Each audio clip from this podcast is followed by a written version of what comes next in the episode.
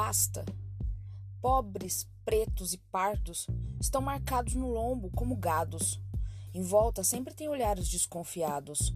Uma nação que é dividida por status. Negligenciam educação, saúde e segurança. Não sentem pena do velho, do adulto, nem da criança. A desigualdade traz a tranquilidade para a raça branca, que é pura maldade. A riqueza traz pobreza da alma, pobre menino rico que é criado pela empregada, que tem muito mais amor e valores sociais, pena que ele vai esquecer tudo quando virar rapaz. Como o rico vai conviver com o pobre no aeroporto? Ele está acostumado a vê-los carregando o vassoura e o rodo. Até deixam carregar as suas malas, depois no carro acertam frete com moedas e migalhas.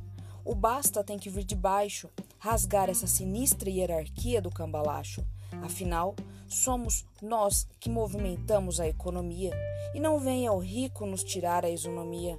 Mas qual a intenção do rico ou político nos dar educação? Imagina um pobre conhecendo seus direitos na Constituição. Isso seria desastroso para a realiza, pois o conhecimento acabaria com a moleza pagar o mínimo do mínimo para um pai de família, explorando a classe social trabalhadora dia e noite, noite e dia. O rico ia ter que enfrentar de frente aquele pobre que conseguiu quebrar a corrente. Eu sou pobre e descendo do índio. Não escondo minha raiz e tenho muito orgulho disso. Estou na batalha para quebrar a corrente, ajudar a quebrar esse ciclo incoerente.